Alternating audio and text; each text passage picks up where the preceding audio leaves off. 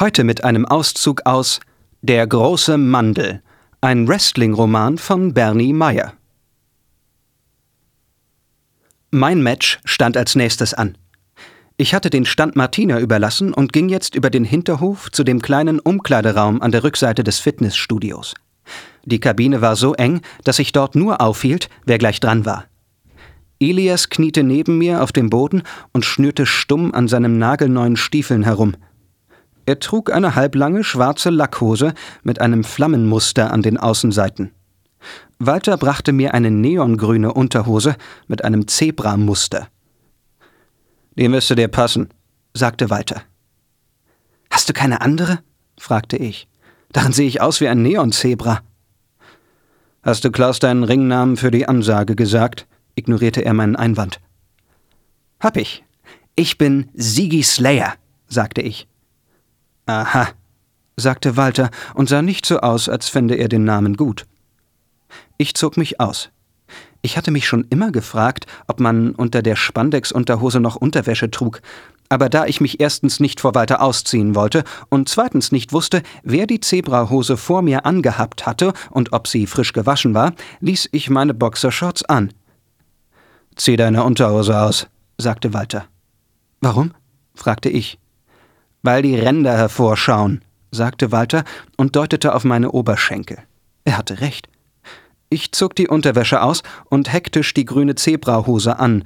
Dann reichte mir Walter Knie- und Ärmelschoner und anschließend schwarze Ringerstiefel in meiner Größe, die rochen, als hätte sie schon Bruno Sammartino getragen. Durch die schmale Einfahrt drängte die rote Abendsonne in den Hinterhof hinein und es roch nach warmem Teer. Die Tür zur Turnhalle ging auf und Franzel winkte mich und Elias in die Halle. Crazy Sexy Klaus stieg mit demselben Smoking in den Ring, den ich gestern getragen hatte, und kündigte uns kurz und leidenschaftslos als Newcomer-Team Ziggy Slayer und Cold Eyes Khan an. Das Publikum sang Euch kennt keine Sau, euch kennt keine Sau, nach der Melodie von Chirpy Chirpy Cheap Cheap von Middle of the Road. Das war quasi unsere Einzugsmusik. Dann sagte Klaus Boris Moskau an und ein Hip-Hop-Lied in einer für mich völlig unverständlichen Fremdsprache erfüllte die Turnhalle. Boris hatte eine Art Bademantel an und seine Frisur war ein wasserstoffweißer Irokesenschnitt. Anscheinend hatte er Zeit gefunden, in Hof zum Friseur zu gehen. Zuerst trat Elias gegen Boris an und steckte drei brutale Bodyslams ein, die ganz und gar nicht nach Rücksicht auf einen Novizen- und Wrestling-Schüler aussahen. Dann klatschte sich Elias mit mir ab, was bedeutete, dass ich jetzt der zum zermalmende Mann im Ring war. Boris war privat ein netter Kerl, soweit ich das beurteilen konnte, aber bei Gott kein Feingeist im Ring. Er schubste mich in die nackte Ecke des Boxrings, so dass ich mir den Rücken aufscheuerte. Dann haute er zehnmal meinen Kopf auf den Stahlpfosten, über den Walter notdürftig ein kleines Polster mit dem SGCW-Logo hatte stülpen lassen, und das Hofer-Publikum zählte jedes Mal lautstark mit. Natürlich bremste er meinen Kopf kurz vor dem Aufschlagen ab, aber ein paar Mal bremste er zu spät.